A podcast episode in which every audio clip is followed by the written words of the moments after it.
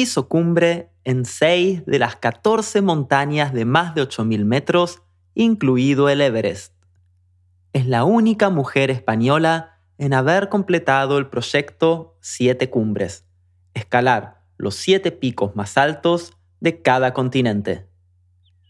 Pero fue en 2009 cuando tuvo que enfrentarse a su montaña más difícil luego de un diagnóstico de cáncer.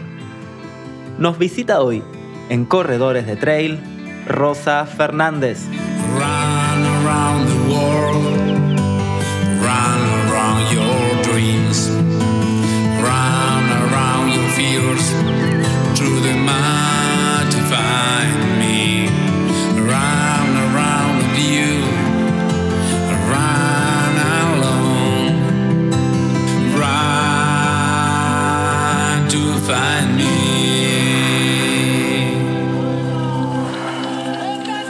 Hola Rosa, ¿qué tal? ¿Cómo estás? Hola Ariel, muy bien. Bueno, muchísimas gracias por haber aceptado la entrevista para Corredores de Trail. La verdad, tenía muchísimas ganas de hablar con vos. Eh, calculo que vamos a tener muchos temas de conversación, vamos a tocar muchísimas cosas. Eh, solamente a modo de presentación voy a decir que, bueno, sos alpinista, escaladora, hiciste cumbre en seis de las 14 montañas de más de 8.000 metros, incluido el Everest. Sos la única mujer española en completar el proyecto Siete Cumbres, del cual ya vamos a hablar. Pero bueno, como siempre digo, me gusta empezar bien por el principio. ¿Cuándo se despertó en vos esta, este amor por las montañas, por la naturaleza y por el, alpinismo?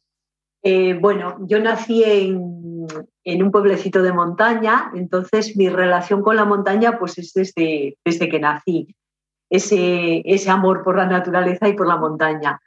Pero luego, pues hacer o sea, montañas grandes, eh, la cordillera del Himalaya, pues eso fue una casualidad en la vida, como, vamos, como otra cualquiera, porque em, es cierto que yo no tenía vocación de, de, de alpinista, de, escaladora de, de 8000, pero bueno, fue las circunstancias que se van dando en la vida, pues hizo que de alguna forma pues yo fuera a esa primera montaña.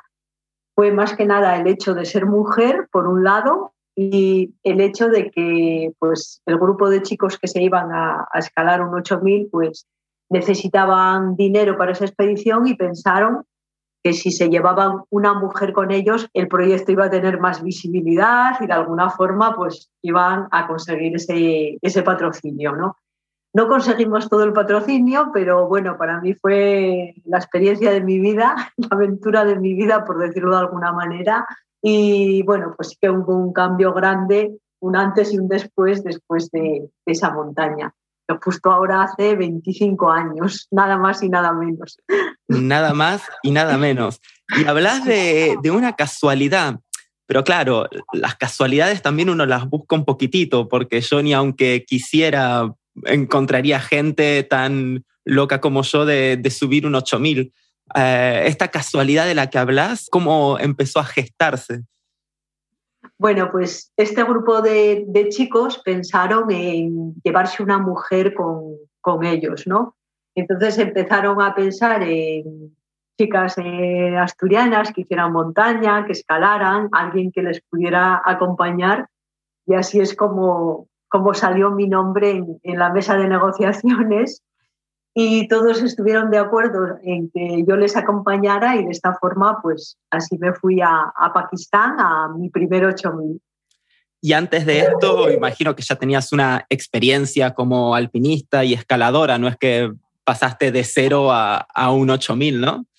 Bueno, sí que hice montaña, bueno, siempre hice, hice montaña y luego pues sí que había pues escalado en los Alpes, pues montañas como el Cervino, el Mont Blanc, pero bueno, no tenía ninguna experiencia en más de, de, de 5.000 metros de altura, vamos, nunca había hecho nada. Entonces era totalmente pues algo, algo nuevo. De hecho, tampoco me atrevía a preguntarles mucho porque digo yo, bueno, a ver si van a pensar, esta no va a poder, me van a dejar en casa. Entonces, bueno, fue una expedición que la verdad era una, una aventura total en, aquella época. Me imagino. ¿Y, ¿Y, con qué te encontraste en, este, en esta primera montaña de 8000?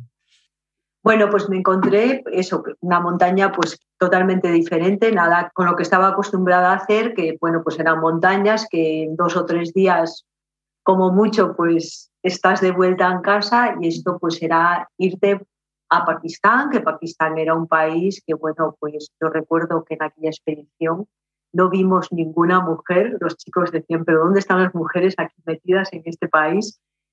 Y nos fuimos a un campo base donde estuvimos más de un mes, más de un mes, para mí aquello también era totalmente nuevo porque estás viviendo dentro de una, una tienda sin ninguna comodidad, con temperaturas muy bajas y realmente pues fue todo, todo diferente, un reto grande, una, una gran aventura y la verdad es que, vamos, sacrificio, superación, todo lo que te puedas imaginar allí. ¿Llegaron a hacer cumbre después de, cuántos días de estar ahí en Pakistán? Bueno, pues ya llevábamos eh, más de un mes en, en, la montaña. Hicimos cumbre sí, pues a, finales de, a finales de julio y luego, pues bueno, salir de esas montañas también es, es duro, sobre todo, bueno, en aquella época. Ahora ya pues van haciendo pistas de acercamiento, las carreteras van mejorando, todas las cosas van mejorando pero en aquella época, pues claro, eran otros cinco días para salir de la montaña, que, bueno, pues se hace, se hace duro y aparte que eh, no había noticias, o sea, no teníamos teléfono ni teníamos ningún medio de comunicación con, con el exterior. Y recuerdo que, claro, hasta que llegamos, volvimos otra vez a la civilización, a que la civilización, pues bueno, los primeros pueblecitos que te encuentras, pues tampoco tenían teléfono, ni tenían nada entonces pudimos comunicarnos eh, y decir que habíamos llegado a la cumbre y que estábamos todos bien cuando llegamos a Escardú. claro, eso ahora mismo es impensable porque ahora mismo con, con Internet, pues claro, tienes noticias continuamente desde, desde cualquier país y desde cualquier zona del mundo, incluso en las montañas. Estamos hablando eh, del año, claro, si no me equivoco, de 1997. Y la cumbre esta de 8000 de la que hablas es el Gasher Burum, o el más, mejor conocido como el K4. Es impresionante como montaña. Yo claramente nunca estuve ahí, pero solo con ver fotos, estamos hablando de una montaña que exactamente tiene 8035 metros. Eh, la verdad, eso, impresionante. Y la subida en sí, bueno, me imagino que lo habrán hecho con oxígeno suplementario y demás, ¿no? No, no, no. En aquella época, pues no había, o sea, no, había, no llevabas oxígeno a las montañas. No había oxígeno, no, pues no teníamos serpas, ni porteadores, ni. ¿En serio? Eh, éramos, pues eso, un equipo de, escaladores trabajando todos juntos eh, y y así pues es como de los siete que íbamos, pues llegamos tres a la, a la cumbre. Entre ellos pues eh, tuve la suerte de, poder subir, ¿no?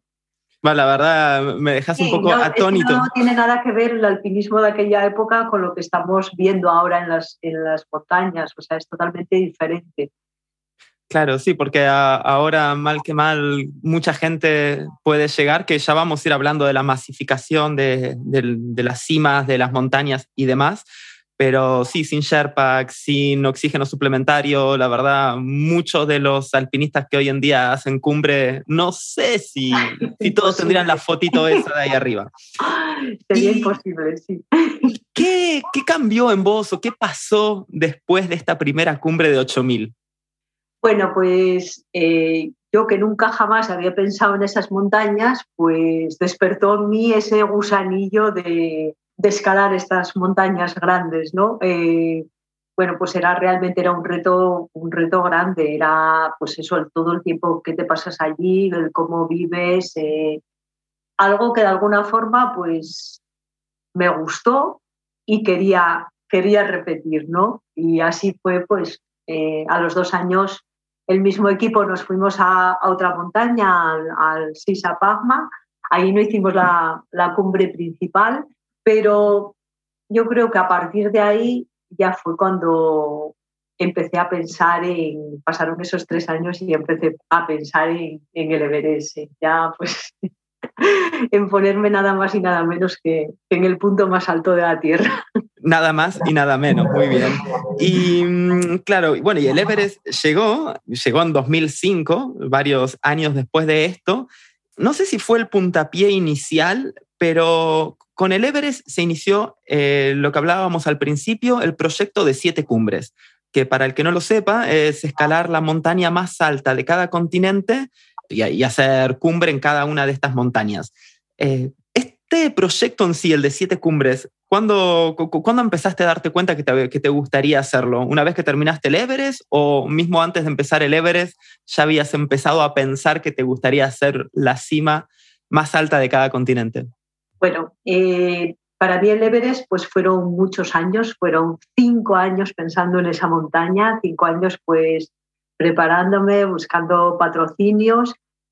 Y eh, me fui a, Everest, pues en casa no quería, bueno, con mi padre me costó un disgusto tremendo, eh, porque no, no podía entender que me fuera a arriesgar mi vida a una montaña y encima a gastarme un dinero que no tenía y dejar a mi familia en casa, ¿no? Entonces sí que fue realmente duro y yo prometí que solo quería ir al Everest y que no iba a volver a, al Himalaya a escalar. Entonces, una vez que hice el Everest, pues bueno, eso te da también publicidad, sobre todo en aquellos, en aquellos años, ¿no? Pues aparecieron esos patrocinadores que antes no tenía y hablando con mi hija, mirando así y tal, y me dice, mamá, hay el proyecto este de las siete cumbres y tal. Y dije, ah, pues mira, sí que es una idea fantástica porque es algo totalmente diferente, culturas distintas, montañas en sitios totalmente, vamos, que no tiene nada que ver un continente con otro. Y de esa forma, pensando en que había prometido no volver al Himalaya, fue como empecé este proyecto de las, de las siete cumbres. En el, bueno, ya tenía escalado el Everest, pero fueron las otras seis montañas en el plazo de, de un año, un añito y un mes. Y la verdad es que fue, bueno, fue un proyecto súper bonito, pero también fue un poco estresante porque fue todo como muy, muy rápido, ¿no? De, imagínate pues hacer seis expediciones en el, en el plazo de un año. Estaba viendo que, claro, empezaste con el Everest en 2005 y en el 2006, solo en el 2006, hiciste Aconcagua en Argentina, el McKinley en Alaska, eh, la, pirámide de Karsne, no sé cómo se pronuncia. Gracias. En Nueva Guinea, también en 2006. El Elbrus en Rusia y también en el 2006, una que la verdad me llama muchísimo la, atención, el macizo Vinson, que es en la Antártida. Todo eso en el transcurso de, este año 2006 y terminaste con el Kilimanjaro en Tanzania en principios del 2007. Eh, bueno, para esta chica que decías que solo quería hacer en 2005 el Everest y se acababa el Himalaya y demás, fue una promesa que, que no te costó mucho romper, parece. Sí, la verdad es que, claro, terminé las siete cumbres y bueno, pues bueno, pues esas cosas de, de, ser pues la primera española, pues claro, te da también más, más publicidad a nivel nacional. Entonces, pues aquello que había prometido con la boca pequeña, pues dije, no, realmente quiero volverme a, quiero volver al Himalaya, ¿no? Quiero volver a, a las grandes montañas y así pues eh, volví al OCE, eh, sé que bueno, pues es una, montaña también impresionante. Y me vine a casa con la cumbre del OSE y yo creo que ese año fue un poco especial porque dije, no sé, el año que viene creo que me, me voy a lanzar a, por los 14 8000 algo que, vamos, antes no había pensado, pero en ese momento lo, pues, lo, pensé. Y antes de seguir avanzando en, en, las cumbres de 8000 que vinieron un poquitito más tarde, me gustaría hacer un pequeño paréntesis o, o detenerme un poquitito eh, en algunas de, la, de, la, de estas montañas del proyecto Siete Cumbres. De las siete montañas que enumeramos, ¿Hay alguna que, me imagino que cada una tiene su, cosa mágica, su, lugar y su historia para contar? Pero de todas ellas, ¿te quedas, te podrías quedar con alguna en especial? Bueno, es que son, como dices, son todas muy especiales, pero no sé, yo creo que la que más me emocionó, o sea, el emocionarte en llegar allí, yo creo que fue cuando, cuando puse los pies en la Antártida. Es que, bueno, fue como un sueño porque era algo que me parecía totalmente inalcanzable y la verdad es que es emocionante, emocionante cuando, cuando te bajas de, del avión y pones los pies en, la Antártida.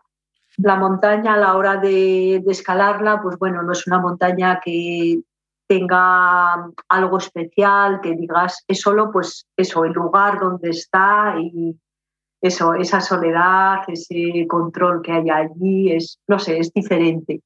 Pero bueno, todas tienen su, su cosa, ¿eh? Sí, me imagino también en la Antártida, no sé si se te pasó por la cabeza que si algo sale mal, estás como un poquito más aislado y es más difícil como salir de ahí. Mismo si fuiste en el verano antártido, antártico, perdón, eh, ¿Qué temperaturas hacían de noche en la Antártida? Bueno, las temperaturas eh, súper bajas. En cuanto se quita el sol es, vamos, tremendo. Y luego por la mañana, o sea, nada más que te despiertas, lo primero que tienes que hacer es coger una espátula, quitar todo el hielo que tienes dentro de la tienda, porque vamos, como te quedes dormido, puedes tener un lago dentro de la tienda con el sol al despertar. Entonces, bueno, me, fui con la misma ropa que, que al Everest, o sea, con mono de pluma, con las botas, con todo, porque las temperaturas son realmente bajas. Y si nos contaste que al principio, en esta cumbre que hiciste, la primera de todas, en el 97. ¿Acá con qué equipos contabas cuando hiciste el Everest en 2005, el, la, Concagua y demás? ¿Que ¿Ya tenías un poco más de equipo o seguías eh, como sin oxígeno y demás? Eh, bueno, al Everest me fui con un Serpa, los dos solitos. ¿Ustedes dos nada más? wow. Sí. Y bueno, y además, bueno, tuvimos, eh, bueno, fuimos en 2003 que no conseguimos la cumbre, Estuvimos dos veces por encima de 8.000 metros, pero nos volvimos a casa sin cumbre. Y luego en el año 2005, pues todo aquello que había soñado en el 2003 lo conseguimos. Hicimos la primer cumbre de la temporada, subimos la montaña, pues desde el último campamento a la cumbre, pues todavía eso, ni estaba la montaña equipada, ni, ni nada, con pues bueno, eh, aprovechando cuerdas viejas de otros años y eh, pues eso, asegurándonos los dos y la verdad es que fue, fue súper emocionante porque eh, no habían subido nadie todavía por la cara sur y conseguimos pues esa primera cumbre del año por la cara norte y la verdad es que fue muy bonito. Luego a la Concagua me fui sola, solita, sin, equipo de apoyo ninguno. Bueno, pues era un año también que yo creo que estaba muy fuerte y bueno, pues pude desde el nido de cóndores, desde el primer campamento, pude ir a cumbre y bajar al campo base en el día. Después de la Concagua en el Vinson, pues lo mismo, o sea, me junté con, con gente que iba a hacer esta montaña, pero también sin, sin apoyo. De hecho, desde, pues ahí llegas al campo médico, que es como el campo base de allí, compartí expedición con, americanos y tuve la suerte que uno de ellos quiso subir conmigo y así pues no tuvimos que esperar a, bueno, pues que, que se organizaran eh, los que iban con guía porque eran un grupo que, bueno, pues alguno tampoco estaba muy preparado, lo tenían allí, los tenían haciendo prácticas allí en el campo base. Y bueno, pues fue también una, una cosa bonita y desde allí, justo pues en, en esa montaña, eh, me encontré con un chico que guiaba en esa zona, que lo había conocido en la Concagua, y así fue como me pude ir a la pirámide de Carstens, porque él se iba, se iba con dos mexicanos a Carstens, una montaña que llevaba pues varios años cerrada. Entonces era una lotería porque yo recuerdo que llamé a casa para decirle a mi marido que, que había sacado el permiso para irme a, a la pirámide de Carstens y me dijo, estás loca, vas a perder todo el dinero porque la, eh, está cerrada, porque hace no sé cuántos años que no va nadie. Yo dije, bueno, yo tengo que intentarlo porque es que si no, digo, tengo que arriesgar.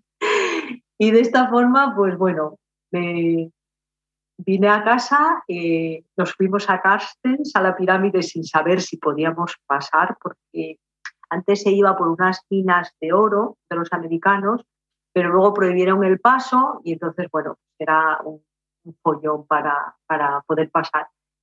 Y bueno, pues se dieron todas las circunstancias para que pudiéramos irnos al campo base de la, de la pirámide después de una semana entera esperando por un helicóptero que no llegaba, que si el permiso, pero bueno, íbamos con una persona de allí que se manejaba bastante bien, pues pagando bajo manga, estas cosas, ya sabes, que a veces tienen que, hacer y al final pues conseguimos llegar a Carstens, es una zona preciosa, una zona para escalar en roca súper bonita, pero tiene un problema que llueve todos, todos los días. Dicen que todos los días del año llueve.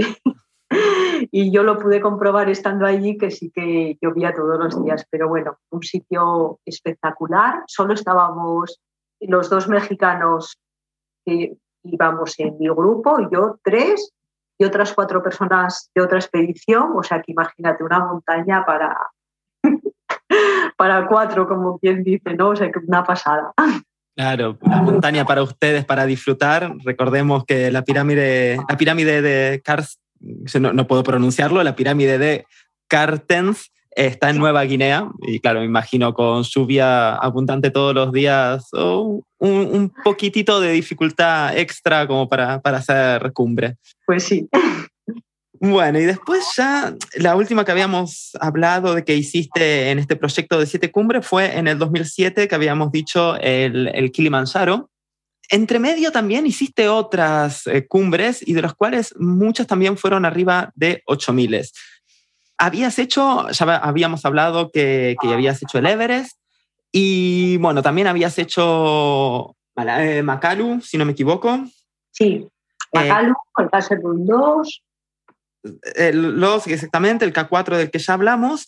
Y el último que habías hecho antes de un evento que también eh, marcó, imagino, bastante tu vida, eh, fue eh, el Lotse, si no me equivoco, que el Lotse fue en el 2008, que también fue en la cadena del, del Himalaya, una cumbre de 8.516 metros. en el 2009 te diagnosticaron cáncer y cáncer de mama y claramente esto supongo que te hizo, te, hizo cambiar varias cosas de, tu vida y por lo menos por un tiempo poner una pausa a esto de, subir montañas. ¿Cómo, ¿Cómo, viviste este diagnóstico de, cáncer de mama?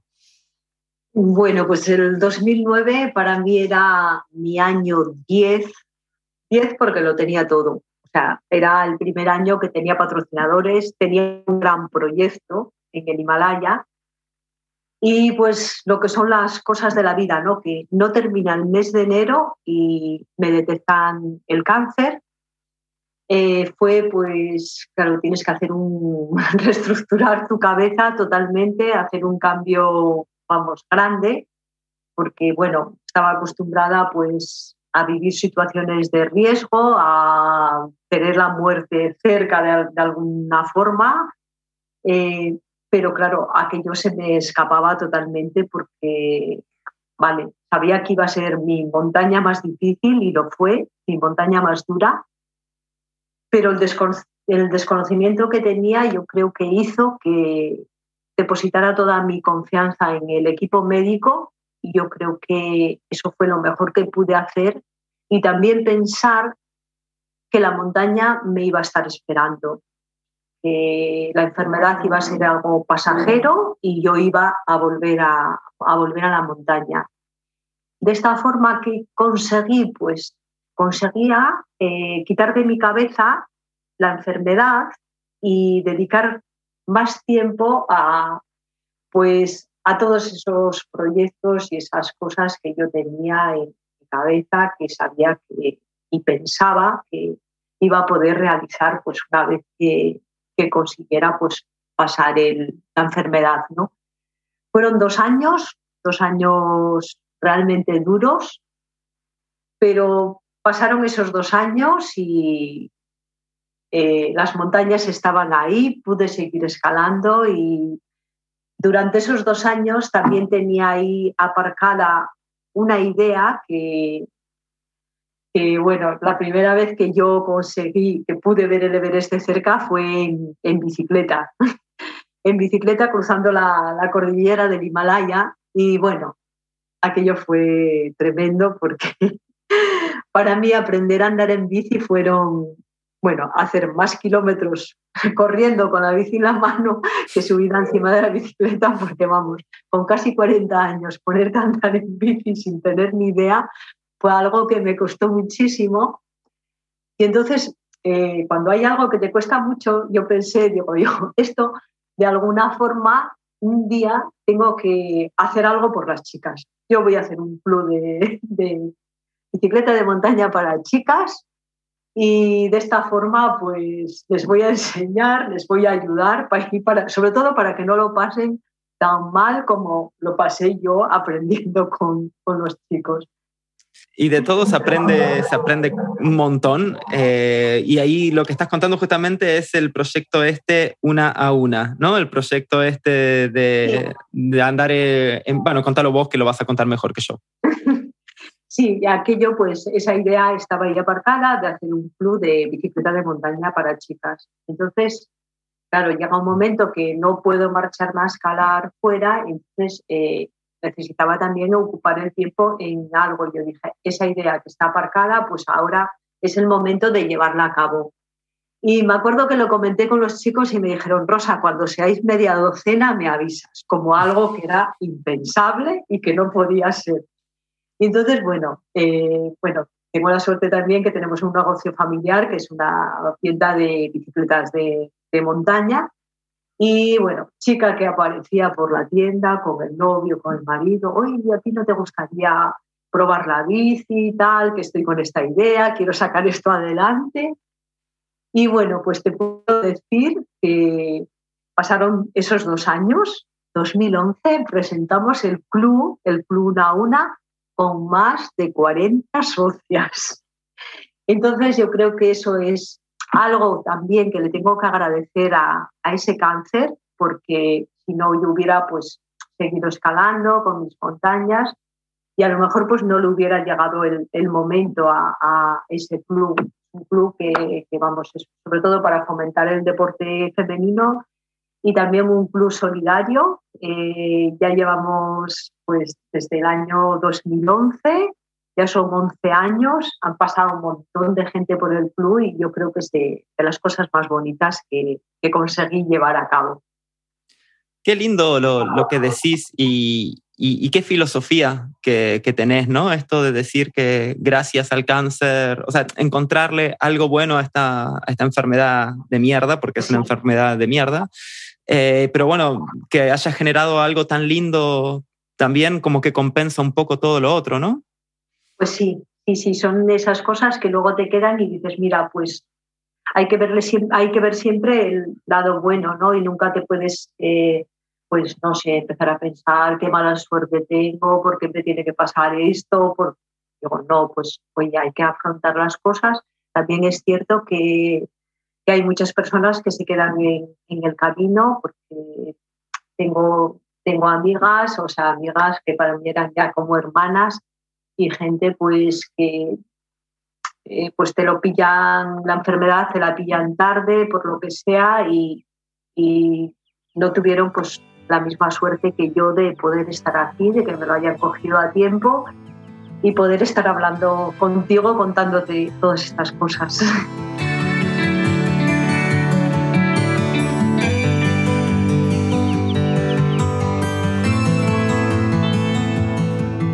Bueno, y en el 2011, dos años después de que te diagnosticaron tu cáncer de mama, volviste a los 8000 y volviste otra vez a, la cadena montañosa del Himalaya para hacer eh, nada más y nada menos que una montaña, a ver si lo puedo pronunciar, el Kanchenjunga o algo parecido a eso. Sí, Kanchenjunga, sí.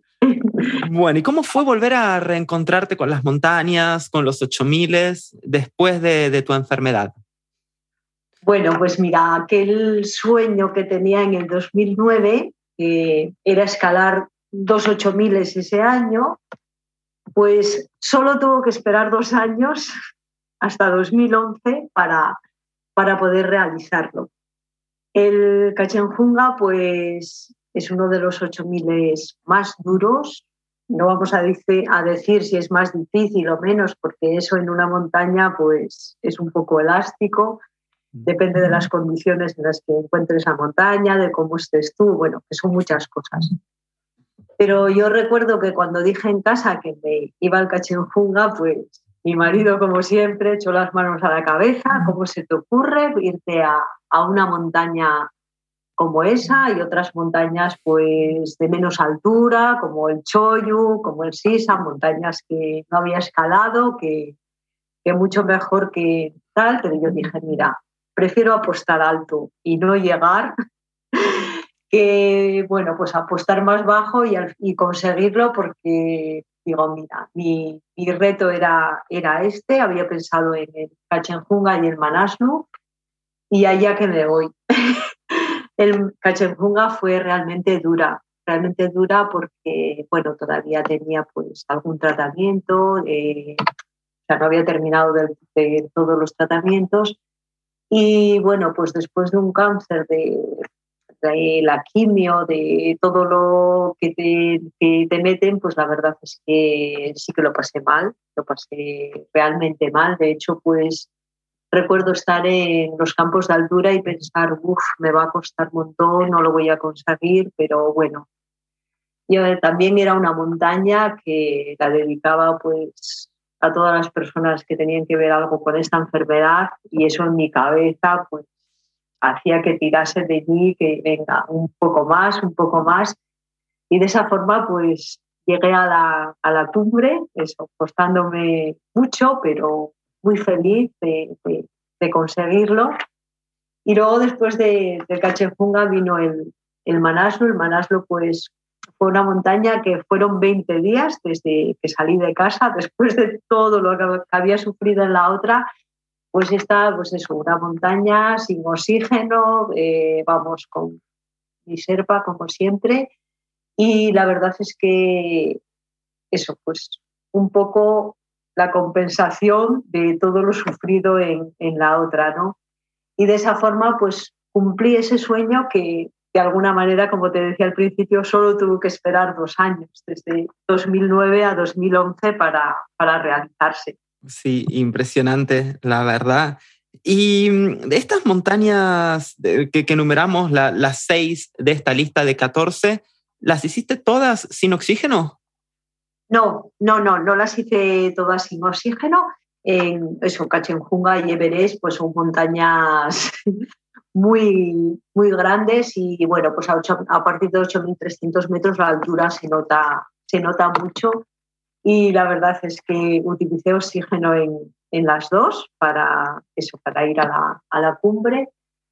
Pero bueno, eh, para mí también, eh, o sea, lo más importante es que hagas una, tienes que hacer una buena aclimatación antes porque tu vida no puede depender de esa botella de, oxígeno. Claramente. Tienes que estar adaptada a la altura y bueno, pues eso al final es eh, pues una, una ayuda de, de, alguna forma porque, bueno, cuando no tienes un equipo detrás, pues también tienes que pensar que, que tienes que subir y que tienes que bajar la montaña, o sea, no solo subirla, hay que bajarla también. Entonces, pues bueno, eh, yo creo que allá arriba, a esa altura, pues es de alguna forma es un seguro de, un seguro de vida.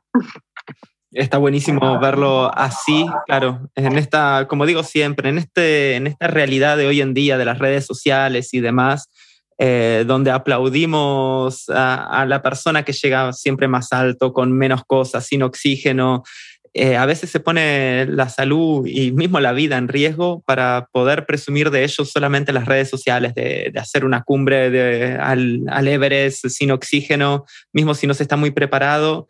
Y olvidando muchas veces lo que acabas de decir vos, que no es solo hacer, hacer cumbre, después hay que bajar y eso, tener el oxígeno si puede ser justamente como una especie de ayuda o, de escudo por si algo pasa mal, eh, es más que válido. Y hace muy poquitito volviste otra vez de esta cadena montañosa donde intentaste hacer el K2 y no pudiste conseguirlo. Y me gustaría hablar de esta experiencia que pasó hace tan poquitito. Bueno, pues eh, justo ahora, hace 25 años de esa primera escalada, y bueno, pues yo quería despedirme de estas montañas volviendo a, Pakistán. Y bueno, pues llevaba, llevo años pensando en, el K2 y eh, estamos eh, bueno, haciendo un documental de, mi vida, de estos 25 años, con bueno, una productora de, aquí de España, de Madrid, con Supersonic, y pensamos que era una idea fantástica pues eh, terminar estos 25 años en el K2. Y así pues me fui al K2, eh, claro, pensando un poco pues encontrarme la montaña, ya no digo como hace 25 años, pero sí como en 2015, que fue mi primer intento a esta montaña. Y bueno, pues fue un año que hizo mucho calor, que hubo unas avalanchas eh, muy grandes, nos quedamos sin todo el material que teníamos por arriba. Y bueno, nos vinimos a casa sin poder intentar la cumbre, entonces yo pensé que este año pues era el perfecto.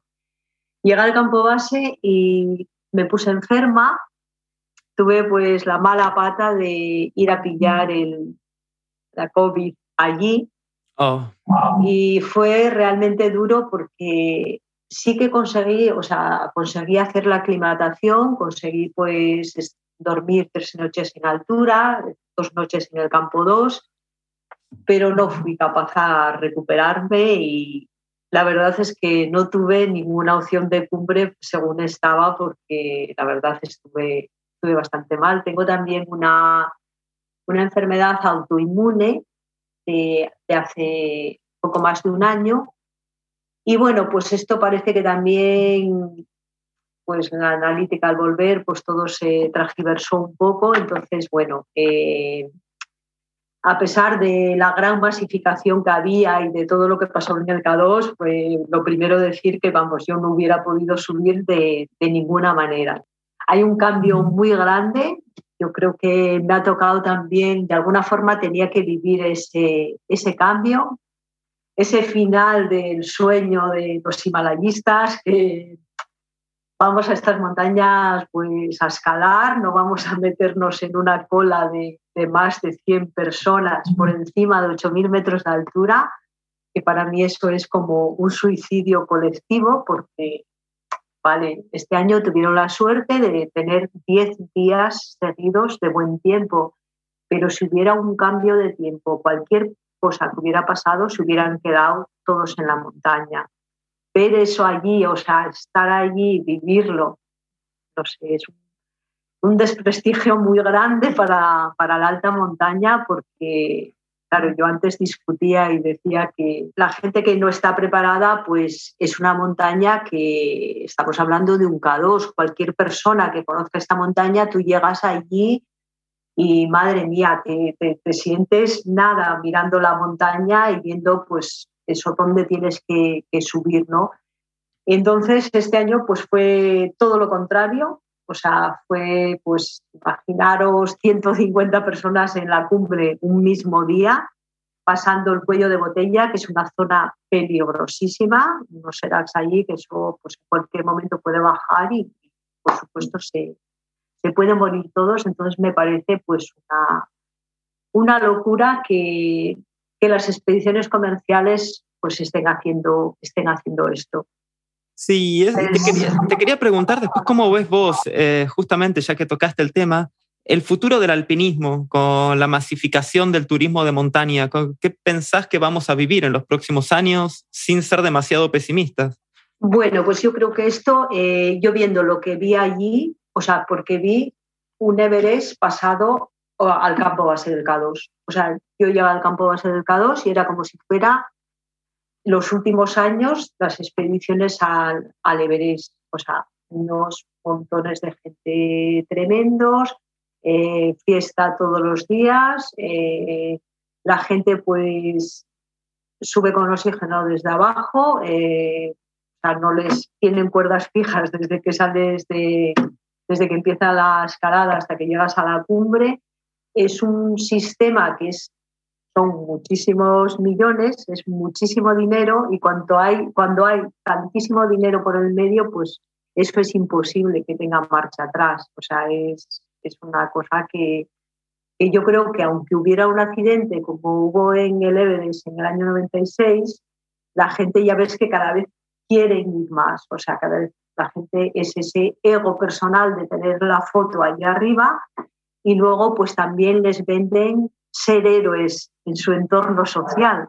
Y para mí subir una montaña no eres ningún héroe por subir una montaña, pero yo creo que la gente, pues, eso, tiene mucho ego, eh, están allí solo por la foto en la cumbre porque, o sea, ni saben lo que es escalar, ni utilizar las cuerdas, ni, vamos, que tú les quitas a los serpas que llevan con la ayuda y les dejas allí y no saben moverse en la montaña. Entonces, es realmente triste que ver un K2 así, pero bueno, es como algo que había que vivirlo, me tocó, lo viví y bueno, pues es una experiencia, eh, es, veo que, valores como el sacrificio, superación, compromiso, todas esas cosas que, teníamos en la montaña, esos valores pues se pierden, se pierden porque tú lo que estás viendo allí pues es otra cosa totalmente diferente.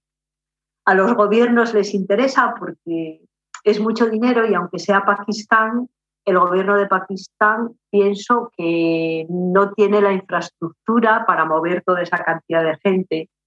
Y los nepalíes pues ya tienen sus agencias montadas, tienen sus serpas, saben cómo organizarlo y a, Pakistán pues de alguna forma le interesa también porque son los permisos, porteadores hasta el campo base, pues, vacunas, eh, bueno, mucho dinero.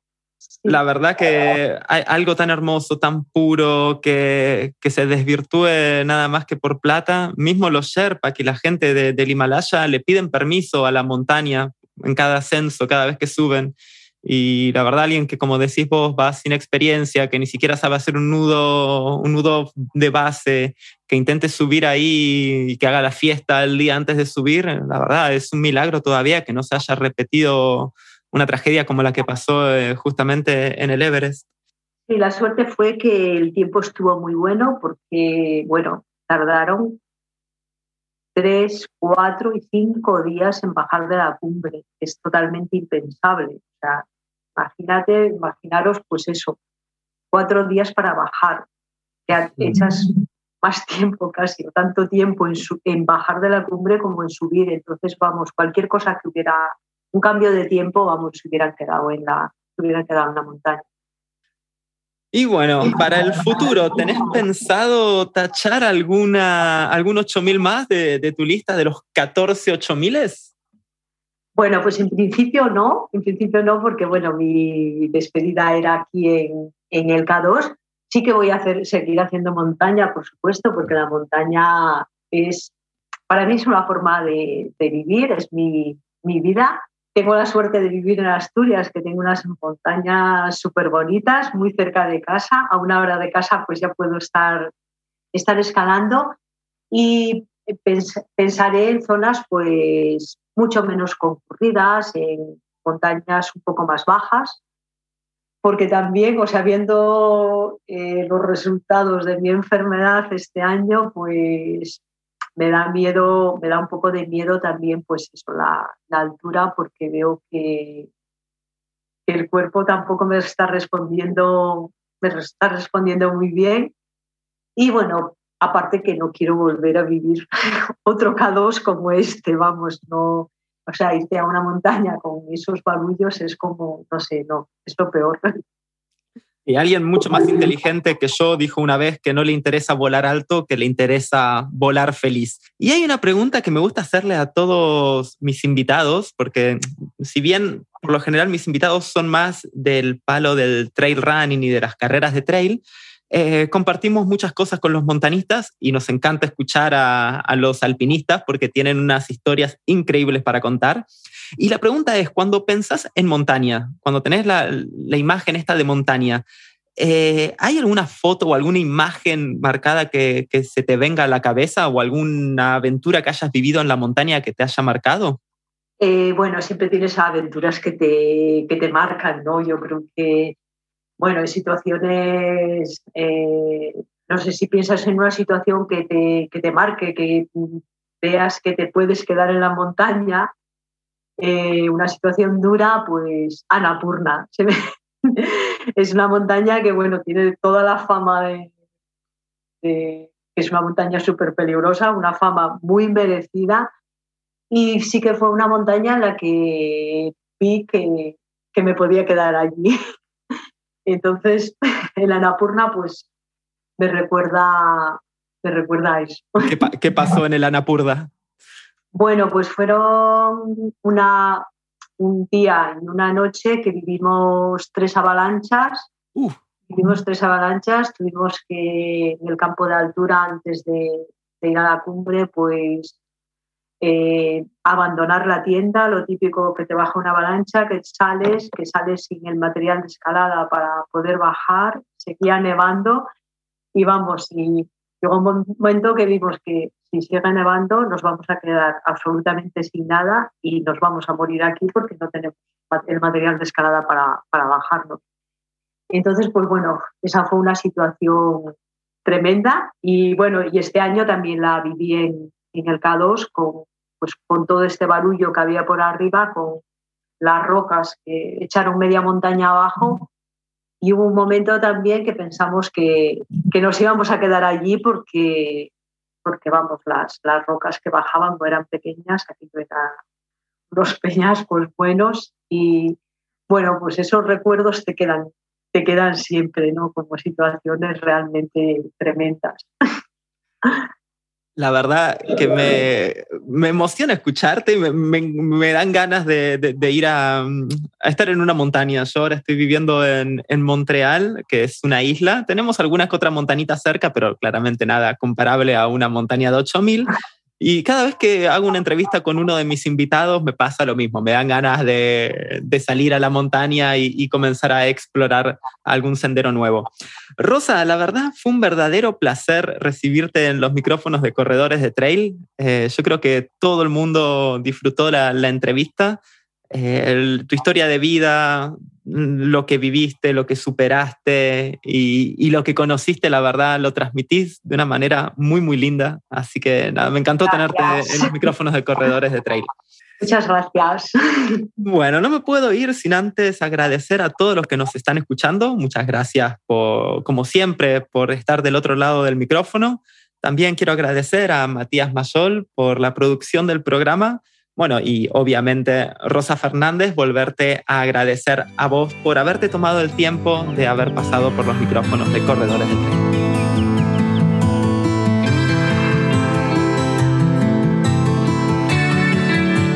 Y así pasó otro episodio de Corredores de Trail.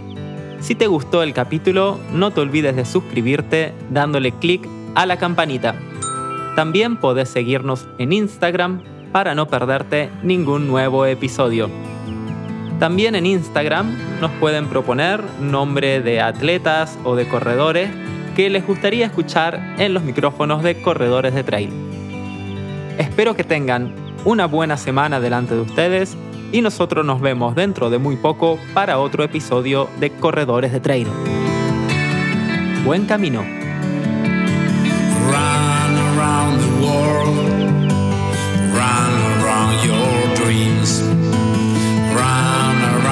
fears.